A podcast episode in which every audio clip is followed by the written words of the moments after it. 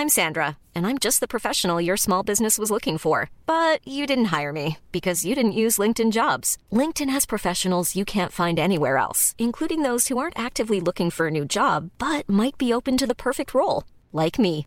In a given month, over 70% of LinkedIn users don't visit other leading job sites. So if you're not looking on LinkedIn, you'll miss out on great candidates like Sandra. Start hiring professionals like a professional. Post your free job on linkedin.com/people today.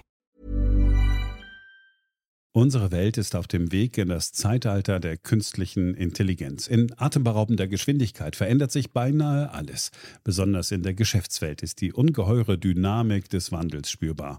Die Unternehmen und die Menschen darin sehen sich vor vielen Unsicherheiten und Herausforderungen. Der Aufstieg der künstlichen Intelligenz bedeutet neuen Wettbewerb, eine Flut von Daten, aber auch sich verändernde Fähigkeiten und die sich daraus ergebende Notwendigkeit von Veränderungen in den Skills von Mitarbeitenden und der Leistungsfähigkeit der Unternehmen. Workday, die Enterprise-Plattform für Finanzen und HR, hat deshalb Innovation zum Prinzip gemacht. Viele BTO-Hörer erleben den Wandel aus nächster Nähe. Ihre Unternehmen sehen sich einem Ansturm von Veränderungen ausgesetzt, suchen nach Mitteln, um sich aus der Beschleunigungslücke zu befreien und haben Schwierigkeiten, Schritt zu halten. Oft sind die Lösungen kurzfristig und bruchstückhaft. Getrennte Systeme für die Finanz- und Personalabteilung oder die Aufrüstung veralteter Technologien sind häufige Beispiele dafür. Um Unternehmen jeder Größe bei der Bewältigung dieser Herausforderung zu unterstützen, verfolgt Workday den Ansatz permanenter Innovation. Denn nur so können Kunden Veränderungsprozesse anführen, statt darauf zu reagieren. Nur Workday verfügt über einheitliche Daten, die nahtlos über eine einzige Plattform fließen und ihnen die Möglichkeit geben, intelligente Entscheidungen zu beschleunigen, Chancen zu erkennen und Risiken zu mindern. Workday versetzt sie in die Lage, Modelle und Prognosen zu erstellen und schnell und zuverlässig zu handeln, dank Echtzeitdaten und einer zuverlässigen in die Plattform integrierten KI. Besuchen Sie workday.com und erfahren Sie, wie Sie Fahrt aufnehmen können bei Ihrer Reise ins Zeitalter der künstlichen Intelligenz. Workday, die Enterprise-Plattform für Finanzen und HR. Hier ist Beyond the Obvious, eine Produktion von Media Pioneer. Daniel Stelter wird sich heute den Brexit vornehmen, wenige Tage vor dem EU-Austritt Großbritanniens, dreieinhalb Jahre nach dem Referendum. Die zentralen Fragen kreisen um die wirtschaftlichen Folgen. Für Deutschland, die EU, aber auch für die Briten. Seine These? Der Brexit ist für die Briten kein Desaster, sondern eine Chance. Demgegenüber stehen die düsteren Szenarien für Großbritannien, die Erwartung einer Brexit-Schockstarre der britischen Wirtschaft, während die EU voranschreitet. Also ich halte es für eine arrogante Haltung zu sagen, für die Briten ist es ein Desaster und für uns spielt es keine Rolle. Ich glaube, es ist für beide ein Problem und es wird sich vermutlich in den kommenden Jahren für die EU, so sie sich nicht reformiert, als ein noch größeres Problem darstellen. Ob es wirklich für die Briten ein Desaster ist, hängt davon ab, was sie jetzt tun. Sie haben einige Trümpfe in der Hand und das spricht dafür, dass unter Umständen Großbritannien in zehn Jahren, wenn wir zurückblicken, besser dasteht, als wir uns heute vorstellen können und die EU schlechter. Beyond the Obvious, der Podcast mit Dr. Daniel Stelter.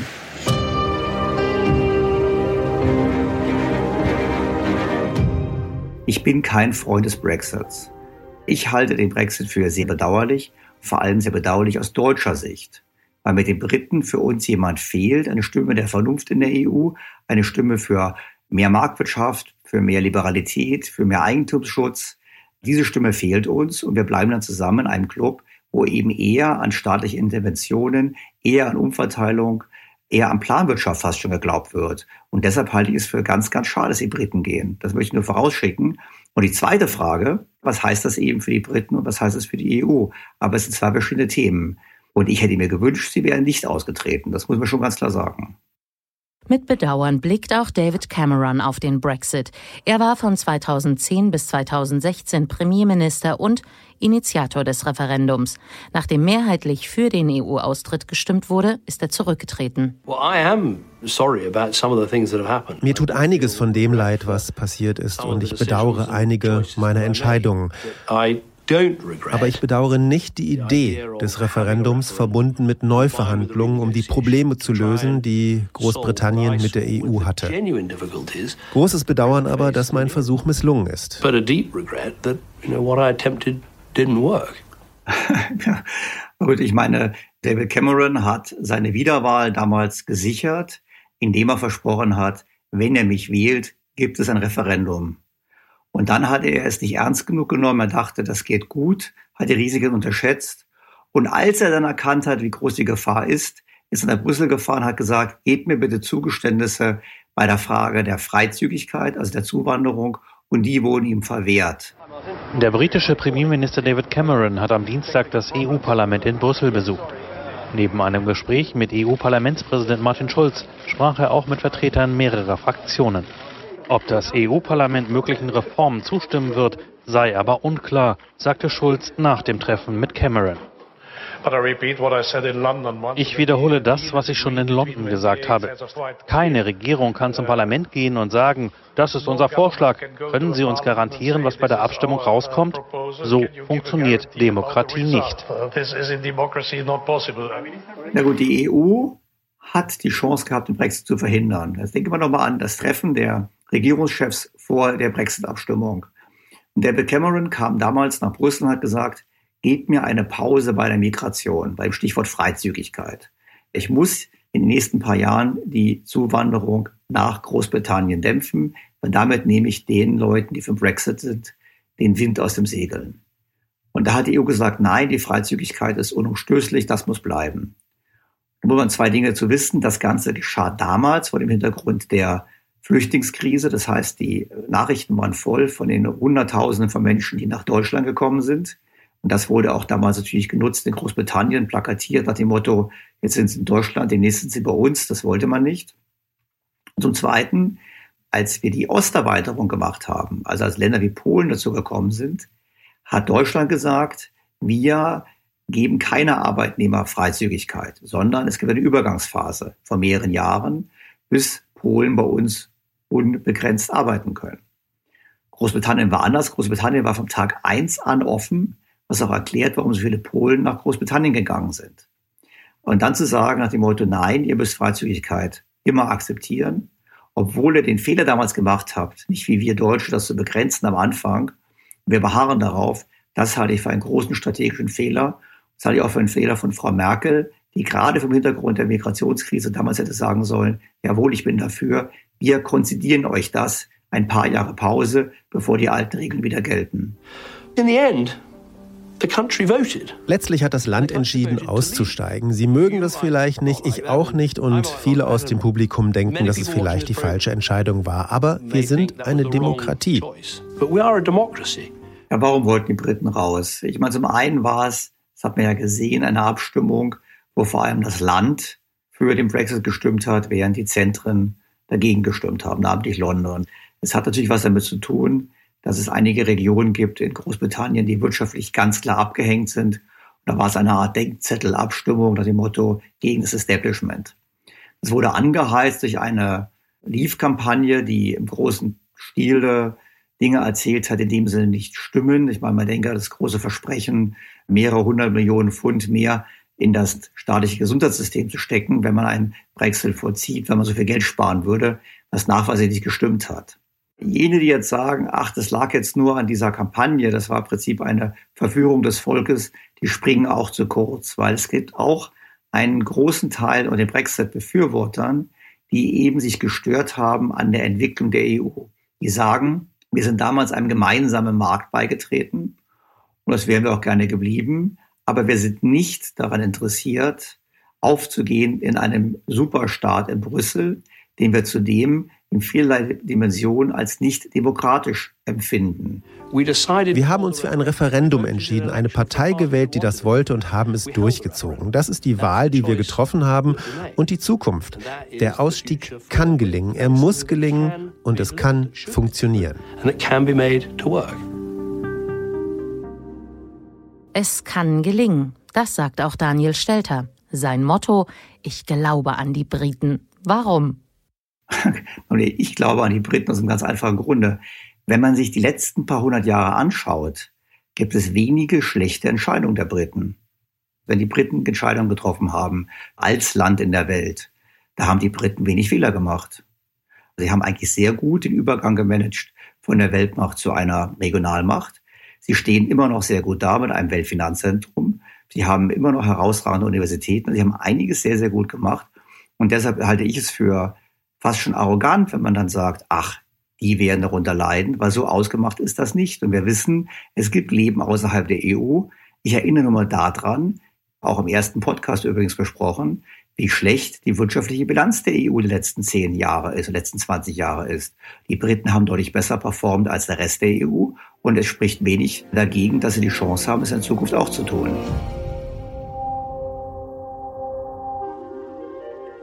Warum ist es für Großbritannien eine Chance? Zum einen, man kann sich regulatorisch absetzen. Zum anderen aber muss man sehen, dass das Land erhebliche Trümpfe in der Hand hält. Äh, Großbritannien ist in den letzten Jahren schon schneller gewachsen als beispielsweise Deutschland und Großbritannien profitiert natürlich ganz klar von der Tatsache, dass es Heimat der Weltsprache ist. Das heißt, es ist hochattraktiv für qualifizierte Migranten aus der ganzen Welt. Ein weiterer Punkt, eng damit zusammenhängend, sind die herausragenden Universitäten und die herausragenden Schulen, vor allem die Privatschulen. Diese wirken auch als ein Magnet und ermöglichen damit auch Großbritannien innovationsmäßig führend zu sein. Und man blicke nur an die Startup-Szene. Großbritannien und auch namentlich London hat eine sehr lebhafte Startup-Szene. Und das gepaart mit der geringen Regulierung, der Tatsache, dass man dort schnell Firmen gründen kann, dass alles viel unbürokratischer ist und vermutlich sehr wettbewerbsfähigen Steuersätzen im Vergleich zu dem, was in der EU schon ist und auf uns zukommt. Das sind Möglichkeiten für Großbritannien, sich positiver zu entwickeln als die EU. Weder die EU noch Deutschland hätten sich großartig darum bemüht, die Briten zu halten, sagt Daniel Stelter. Weder durch Brüssel noch durch Berlin weht großer Kampfgeist. Hier ein Belegexemplar, Außenminister Heiko Maas. Ja, also kämpfen um die Briten konnten wir leider nicht mehr, weil sie sich selber entschieden haben, die Europäische Union zu verlassen. Das muss man ja noch mal feststellen. Das ist ja nicht so, als wenn sie jemand aus der Europäischen Union raushaben will. Und ich glaube ehrlich gesagt, dass man auch mal sehen sollte, dass es im Unterhaus ja nicht nur sachliche Argumente gibt, sondern da tobt ja auch ein Machtkampf.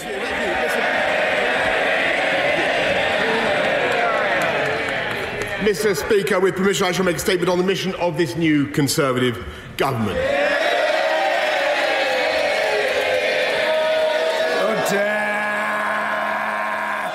Es ist ein großer Fehler, dass sich die EU und namentlich auch Deutschland nicht vor der Abstimmung, aber auch nach der Abstimmung mehr um Großbritannien gekümmert hat. Wenn man bedenkt, die wirtschaftliche Bedeutung, die militärische Bedeutung des Landes ist ein großer Fehler, dass wir das so schulterzuckend hinnehmen. Schulterzucken in Deutschland, während Boris Johnson in Großbritannien an politischer Ekstase kaum zu überbieten ist. Hier im Sommer vergangenen Jahres. Thank you very much. Good morning, everybody. Thank you. Thank you very much, everybody. Thank you. Das Brexit-Votum zeigt, wie robust unser Land ist. Seitdem ist die Wirtschaft schneller gewachsen als im Rest Europas. Die Arbeitslosigkeit ist auf dem Tiefstand von 1972. Die Exporte sind in die Höhe geschossen und Englands Fußballer haben die Champions League und den UEFA Cup gewonnen. English football teams have won both the Champions League and the UEFA Cup. Ich sage allen Schwarzsehern, wir werden das Land elektrisieren, wir kriegen den Brexit durch. Wie ein schlafender Riese werden wir uns erheben, Selbstzweifel und Trübsinn ablegen und dieses großartige Land wieder zusammenbringen. We are going to unite this amazing country. Thank you all very much. Na gut, Boris Johnson muss jetzt natürlich die ganze Sache positiv verkaufen. Andererseits muss man ganz klar sagen, dass es verfrüht ist zu sagen, Großbritannien wird der große Verlierer sein. Er hat Chancen, was Gutes draus zu machen. Die Frage ist, wird er sie nutzen können? Zunächst folgen jetzt eine Art Trennungsjahr und die nächsten schwierigen Verhandlungen. Die britische Regierung hat bereits klargemacht, nach Ablauf der Übergangsfrist wolle sich Großbritannien in jedwedem Fall nicht mehr an die Spielregeln der EU halten. Da braucht es Zweckoptimismus, zumindest auf deutscher Seite. Der Brexit ist nicht das Ende von etwas, sondern der Brexit ist dann die Art und Weise, wie wir miteinander umgehen. Deshalb ist es so wichtig, dass Europa weiterhin mit Noblesse und Geduld diesen Prozess auch begleitet. Die Verhandlungen über ein zukünftiges Abkommen werden schwierig, aber Daniel Stelter glaubt dennoch, dass es zustande kommt. Was ist meine Logik, warum ich glaube, es gibt einen Vertrag? Die EU hat sehr viel zu verlieren. Großbritannien ist ein großer Absatzmarkt. Und wenn der Absatzmarkt wegfällt, trifft das die EU sehr stark, namentlich auch Deutschland, namentlich auch die deutsche Automobilindustrie, die ja ohnehin schon ihre Schwierigkeiten hat. Das heißt, von dem Hintergrund her hat die EU ein ganz großes Interesse daran, dass es einen Deal gibt. Es gibt Zahlen beispielsweise auch für Irland, die Republik Irland. Wenn es zum harten Brexit käme, würde dort das Bruttoinlandsprodukt über mehr als vier Prozent einbrechen. Das kann die EU nicht wollen. Die Verhandlungsposition ist nicht so stark, wie die EU suggeriert. Und deshalb wird es wahrscheinlich ein einfaches Abkommen geben bezüglich des Warenhandels, wahrscheinlich Fortsetzung des Status quo. Und bei den Dienstleistungen wird man sich auf eine spätere Phase vertagen. Und darin liegt eine große Chance für Großbritannien und für London, gerade als Finanzplatz, weil der ganze Brexit macht ja ökonomisch nur dann Sinn, wenn man sich eben auch regulatorisch von der EU entfernen kann. Sachen macht, die die EU nicht macht. Und wenn man das im Spirit hat des Finanzmarktes und der freien Marktwirtschaft, liegt darin eine der vielen Chancen für Großbritannien. Ein etwas genauerer Blick auf diesen Vertrag, auf die Kernthemen und Knackpunkte. Ja gut, es gibt eigentlich zwei Ebenen, die ausgehandelt werden. Zum einen sind die Fragen bezüglich Fischereirechte und Handel und Austausch von Dienstleistungen, sozusagen, was wollen wir miteinander handeln, wie sind die Besteuerungen bzw. die Zölle bei Warenhandel und was ist die Freiheit bei Dienstleistungen. Das ist die eine Ebene. Die andere Ebene ist, dass die EU sagt, sie möchte auf gar keinen Fall einen Wettbewerber vor den Toren haben, der mit anderen Standards arbeitet. Also geringere Standards im Umweltbereich, geringere Standards im Arbeitsbereich, vielleicht auch was die Risikosteuerung von Banken und ähnliches betrifft. Und gleichzeitig ist natürlich das Ziel der Briten, muss es auch ganz klar sein, zu sagen, sie möchten aber in bestimmten Bereichen andere Standards haben. Und das wird sich wahrscheinlich in Richtung Dienstleistung und Finanzwesen konzentrieren. Und da liegt ja eben die Chance darin, für die Briten abzuweichen. Es bleibt der Sachverhalt, nach dem Austritt Großbritanniens werden die Beziehungen zu Großbritannien nicht so eng sein können, als wenn Großbritannien Teil der Europäischen Union ist. Aber die Tür für eine enge Zusammenarbeit in Freundschaft und im gegenseitigen Nutzen steht von unserer Seite weit offen. Damit der Fokus auf Deutschland. Was braucht die deutsche Wirtschaft? Auf was kann sie hoffen? Und was verändert sich überhaupt in der politischen Gemengelage? Ich meine, innerhalb der EU hat Deutschland sich in den letzten Jahren, Jahrzehnten nicht selten hinter Großbritannien versteckt. Da ist man nach Brüssel gefahren, hat gesagt, na ja, wir sind einer Meinung mit euch Franzosen beispielsweise, weil man wusste, die Briten werden das schon stoppen. Jetzt muss man in Zukunft deutlicher und klarer für eigene Interessen eintreten und das dürfte schon das erste Problem sein, dass das eigentlich nicht der Tradition der deutschen Politik innerhalb der EU entspricht.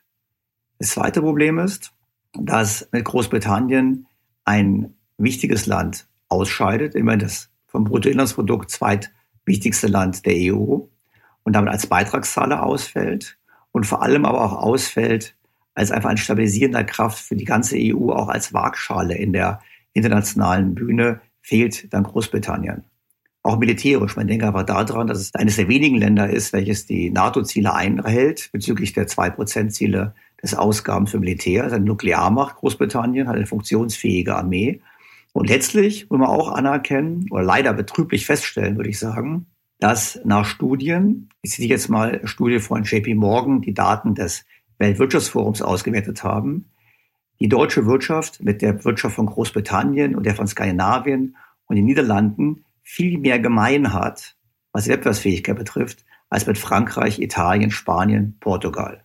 Das heißt, wir bleiben eigentlich in einem Club, mit dem wir wirtschaftlich gar nicht zusammenpassen, während ein Land, was wirtschaftlich sehr gut zu uns passt, ausscheidet. Wir müssen eine Lösung dafür finden, wie wir in Zukunft mit Großbritannien umgehen. Mhm. Aber auch das werden wir hinbekommen. Und wir wissen, dass wir so abhängig sind in Deutschland, dass es anderen in Europa gut geht, dass es in unserem eigenen Interesse liegt, dafür zu sorgen, dass all das auch vernünftig auf den Weg gebracht wird.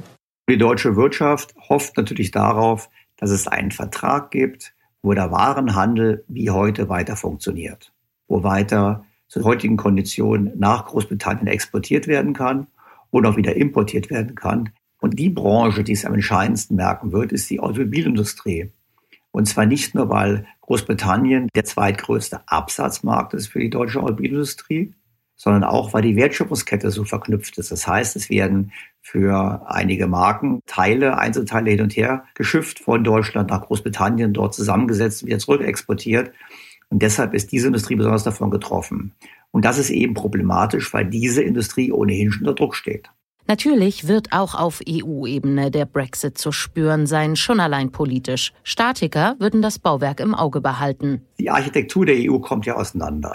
Wir hatten eben drei große Länder, Die haben im Prinzip gesagt, wo es lang geht. Jetzt scheidet Großbritannien aus. Damit haben wir eine andere Balance. Und Hans-Werner Sinn hat ja festgestellt, dass im Lissabon-Vertrag bestimmte Quoren festgelegt wurden bezüglich der Stimmrechte. Dass keiner der Blöcke, weder die Nordländer noch die Südländer, eine Mehrheit hätten, alleine. Wenn Großbritannien, die Niederlande, Deutschland, Schweden allein waren, war es nicht möglich, diese zu überstimmen. Jetzt ist aber möglich, dass die Südländer, also Frankreich, Italien, Portugal, die anderen, quasi eine Mehrheit haben und damit entscheiden können, auch gegen den Wunsch von Deutschland. Und das dürfte sich über Zeit als ein für uns ziemlich teures Spiel erweisen. Also eigentlich, da bin ich ganz bei Hans-Werner Sinn, müssten wir die Regelung von Lissabon anpassen und der Tatsache Rechnung tragen, dass die Stimmgewichte nicht mehr so sind wie damals gedacht. Das war schon sehr ausbalanciert. Und wir werden schon jetzt bald sehen, was passiert, wenn es nicht gelingt, den neuen EU-Haushalt auszuhandeln, bevor Deutschland die Ratspräsidentschaft übernimmt in der zweiten Jahreshälfte. Weil dann haben wir ein Szenario, wo ein großes Loch gefüllt werden muss, wo die Kommissionspräsidentin als Deutsche ganz besonders darauf achten wird, eben nicht deutsch zu sein, sondern auf der EU-Ebene zu denken. Und wo natürlich das Land, was den Vorsitz hat, eine Lösung finden muss.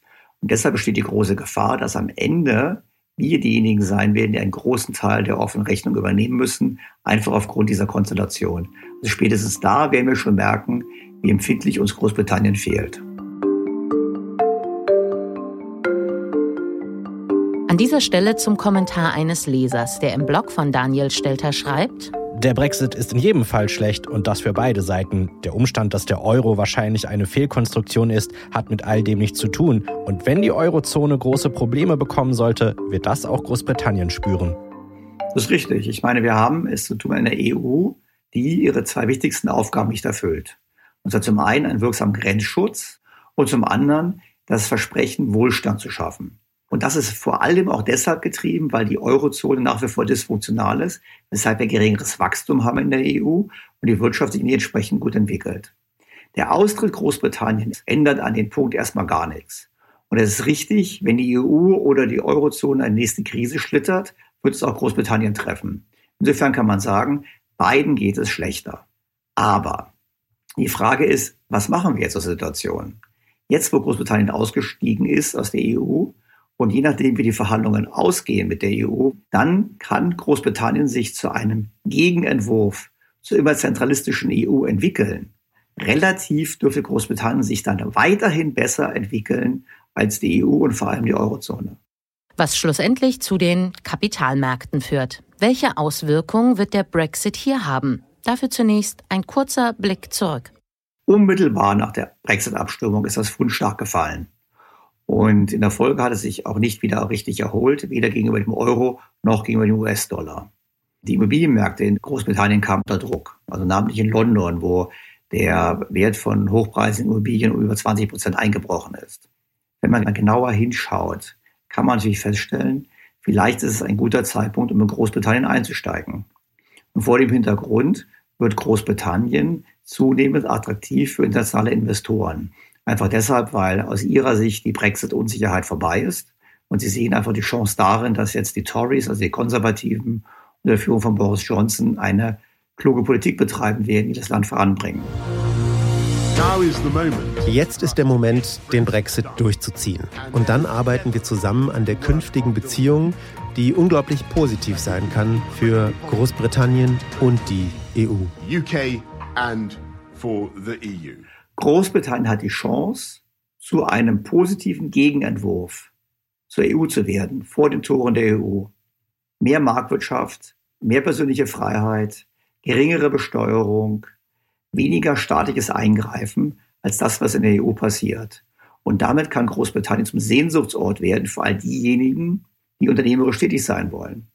Und natürlich ist in Großbritannien nicht alles toll und in der EU ist alles schlecht.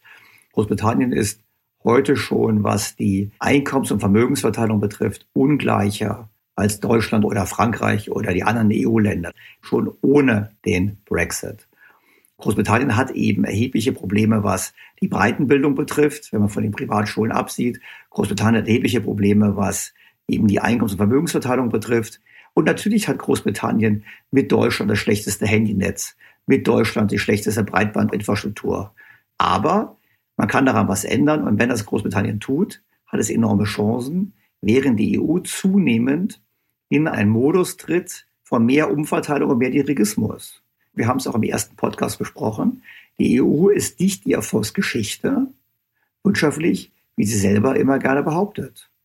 Und jetzt die Frage, kann Großbritannien die Chance nutzen, regulativ anders zu sein, in der Tat weniger Standards zu haben, um mehr Wachstum und damit auch mehr Wohlstand zu ermöglichen.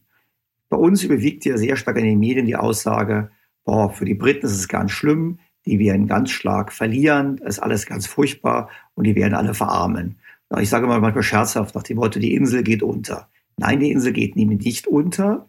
Johnson hat ja nicht nur die Ambition, jetzt den Brexit über die Bühne zu bekommen, er hat nicht nur die Ambition, dabei wichtige Deregulierungen oder Freiheitsgrade für Großbritannien herauszuhandeln. Er spricht immer von dem Singapur an der Themse. Und wenn er die Chance packt, dann wird Großbritannien davon enorm profitieren. Our mission is to deliver Brexit and making this country the greatest place on earth. Boris Johnson er hat eine ganz klare Ambition, Großbritannien fundamental umzubauen. Er beginnt auch bereits jetzt mit dem Umbau der öffentlichen Verwaltung. Also möchten in Zukunft weniger Juristen und Betriebswirte in der Verwaltung sitzen haben und dafür mehr Leute, die zum Beispiel Naturwissenschaften studiert haben. Das heißt, ein ganz klares Programm, die Qualität der Spitzenbeamten in Großbritannien zu steigern, mit dem Ziel, das Land besser zu regieren, als es bisher regiert wurde. Die EU wiederum ist nicht so sexy oder so erfolgreich, wie sie uns gerne verkauft wird, auch namentlich von deutschen Politikern, weil sie eben auf vielen Politikfeldern nicht liefert und vor allem, weil sie wirtschaftlich mittlerweile ein Problemfall ist. Das merken wir Deutschen nur indirekt, weil wir den schwachen Euro sehen und die billigen Zinsen. Aber die EU macht ihre Hausaufgaben nicht.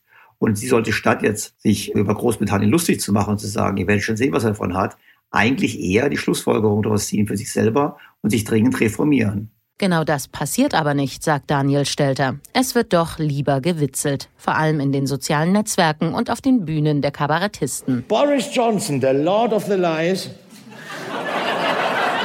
der nächste Verrückte im weiten Reich der Politpsychopathen, der Großbritannien, also Great Britain, zu Little Britain machen will,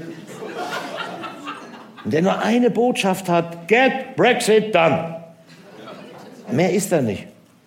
Mehr war er nie. Mehr kommt da auch nicht. Auf dem europäischen Festland wird Boris Johnson gern belächelt. Er wird mit Donald Trump verglichen und zumindest was die Frisur betrifft, ist der Spottfaktor ähnlich hoch. Was fällt Daniel Stelter dazu ein? Also ganz ehrlich, wer sagt, Boris Johnson ist für Donald Trump, versteht ihn nicht. In Wirklichkeit hat Boris Johnson viel mehr mit Emmanuel Macron gemein. Beide haben eine herausragende Bildung genossen. Beide kommen eigentlich aus dem Establishment und haben sich als Anti-Establishment positioniert und aus wirren Haaren auf den Inhalt im Kopf zu schließen, würde ich schon mal für gewagt halten. Boris Johnson war ein Eton, aber er war nicht nur einfach ein Eton, sondern er war Eton Scholar. Das ist ein ganz großer Unterschied. David Cameron war auch ein Eton, musste dafür aber bezahlen. Boris Johnson war ein Eton und weil er so gut war, musste er für nichts bezahlen. Das zeigt schon mal, dass Boris Johnson eben keineswegs ein Dummkopf ist und er war hinterher in Oxford, hat dort studiert. Das heißt, er hat eine herausragend gute Ausbildung genossen. Und die Tatsache, dass er jetzt Premierminister ist, verdankt er wahrscheinlich am meisten der Tatsache, dass seine politischen Gegner ihn immer unterschätzt haben. Eine Chance für Großbritannien mit dem unterschätzten Premier und ein Warnschuss für die EU, die nicht so attraktiv ist, wie sie vorgibt, sagt Daniel Stelter und fügt noch hinzu, wir sollten den Briten dankbar sein, dass sie uns gewarnt haben. Weil das Schlimmste, was passieren kann, ist, dass die EU weitermacht wie bisher, dass Boris Johnson erfolgreich ist, weil dann ist es nur eine Frage der Zeit, bis andere Länder dann sagen, Moment mal, vielleicht geht es uns auch besser außerhalb der EU. Und dann ist das ganze Projekt sehr schnell hinfällig und das sollten wir uns alle nicht wünschen.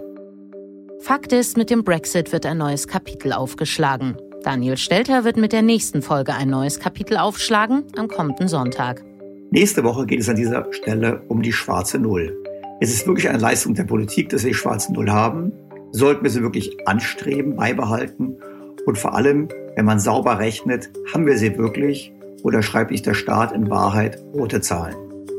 Weitere Ausführungen auf dem Blog von Daniel Stelter think-beyondtheobvious.com Themenvorschläge und Feedback gern via E-Mail an podcast at think-bto.com. Ja, ich bedanke mich ganz herzlich für Ihr Zuhören, freue mich, dass Sie dabei waren und bin gespannt auf Ihr Feedback. Beyond the Obvious, der Podcast mit Dr. Daniel Stelter.